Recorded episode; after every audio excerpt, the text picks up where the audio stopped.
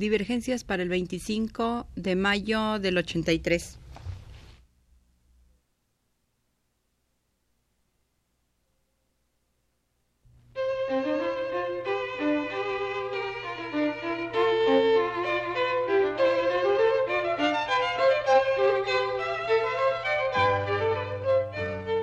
Divergencias. Programa a cargo de Margot Glantz.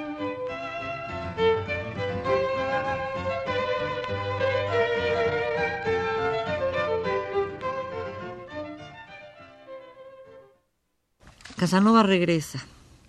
La vez pasada estaba yo describiendo en la novela de Schnitzler cómo se inicia un, duelo entre el teniente Lorenzi, el amante de Marcolina, la joven sabia, la matemática de 20 años, la filósofa, la que parece casta, de la que está enamorado a su vez Casanova. Casanova cambia su lugar en la cama de Marcolina por una deuda de dos mil ducados que el joven Lorenzi debe en el juego al marqués de Celsi, a su vez rival del teniente, porque este ha sido amante de la marquesa.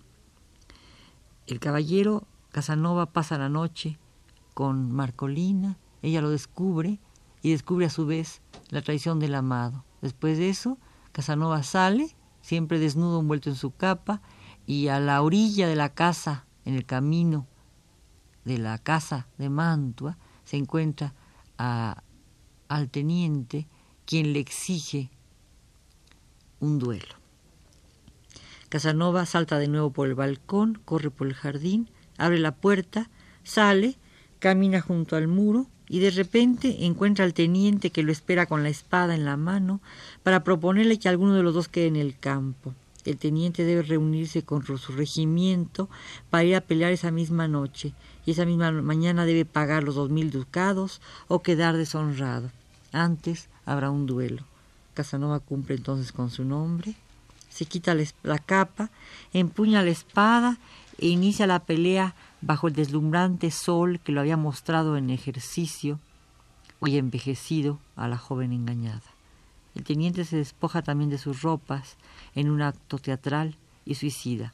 Los dos desnudos eh, pelean. Casanova empieza el duelo, no sin antes observar con admiración y despecho la elegancia, la esbeltez, la hermosura del joven Adonis. Él se ve en el otro, es su espejo, el espejo de cuando era joven. Ambos pelean.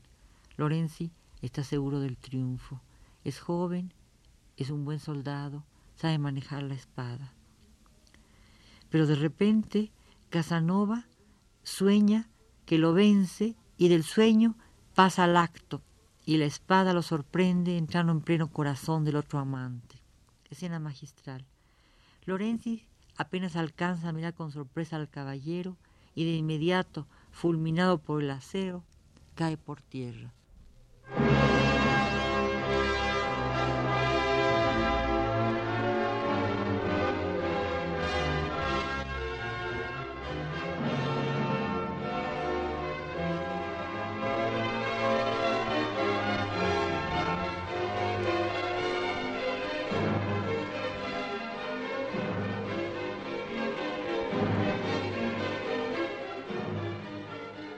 Casanova lo mira, lo compadece un poco y luego, envuelto de nuevo en la capa del rival, regresa al coche que lo espera.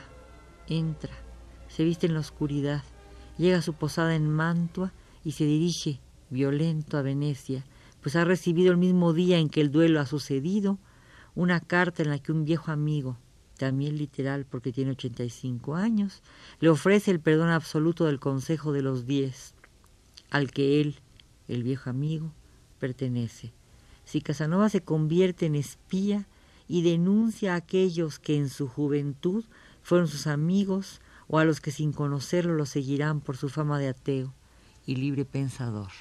Casanova, que ha dejado Venecia de una manera extraordinaria, folletinesca, que no se creía porque se pensaba que era una invención y una forma de echarse porras en sus memorias, una forma de alabarse, de autoexalzarse, una forma de narcisismo violentísima, es realmente aquel que ha escapado de la prisión de los plomos, uno de los pocos que pudo escapar, porque era ingeniosísimo y logró vencer a sus carceleros, evadirse de Venecia y eh, volverse famoso por esa evasión y recorrer las cortes de Europa y volverse aún más famoso por su capacidad en el juego, en la palabra y por su capacidad de enamorar a las damas. De esta manera, eh, Venecia se vuelve como otra mujer a la que él tiene que conquistar y no le importa, como tampoco le ha importado en sus conquistas amorosas, hacer papel de espía para regresar a Venecia. Primero se ofende, se violenta, pero como no tiene otro remedio, poco a poco en su interior se va convenciendo a sí mismo con palabras magistrales que Schnitzel va abordando en su texto y de repente Casanova está convencido que se va a convertir en espía y que será maravilloso si se convierte.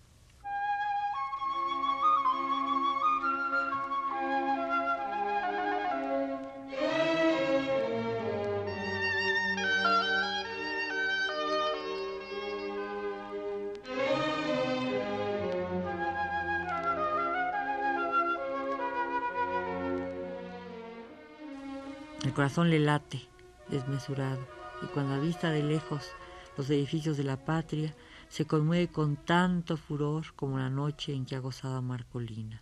En el fondo de ese mismo corazón melodramático late un temor por el asesinato del joven teniente, pero es vago, irreverente, casi no existe, la sombra de una duda.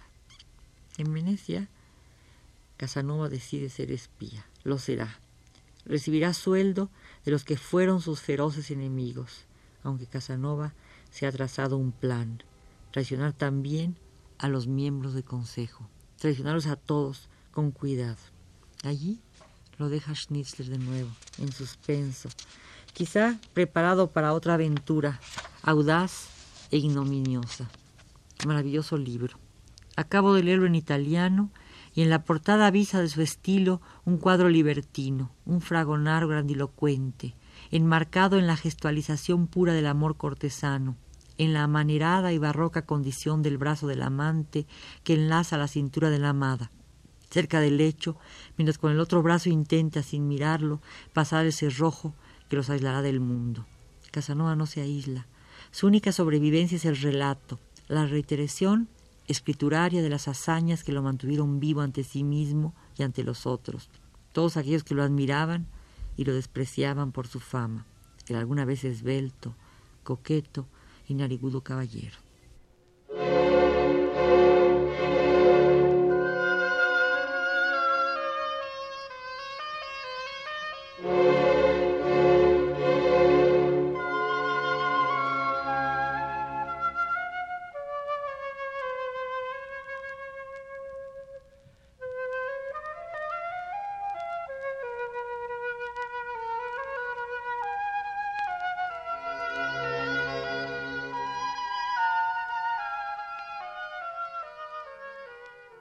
Yo misma lo contemplo con fascinación trufada de horror, lo confieso. Su egoísmo, su apetito, su violencia no ceden ante nada, y la casta y sabia Marcolina permanece, ya estatuaria, en la pose del horror.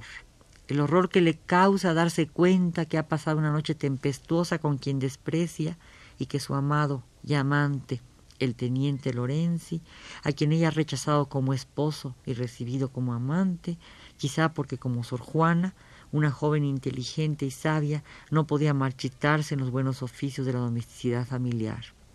Marcolina permanece absorta, quizá aliviada un poco, cuando al descubrirse el cuerpo desnudo de su amante, acepte su suerte pensando en un asesinato. Casanova queda como espía, también literal, el que todo lo observa con ojos sigilosos y taimados, para luego vertir a la escritura los hechos de la vida que de inmediato se convierte para él en gloria de pasado. Sus memorias lo mantienen vivo y sus sucesores, entre ellos Schnitzler y Fellini, lo denigran y lo admiran. Ojalá que este hermoso y clásico libro se lo edite pronto en castellano.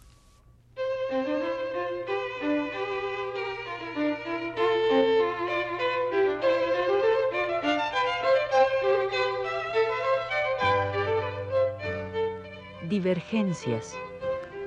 Programa a cargo de Margot Glantz.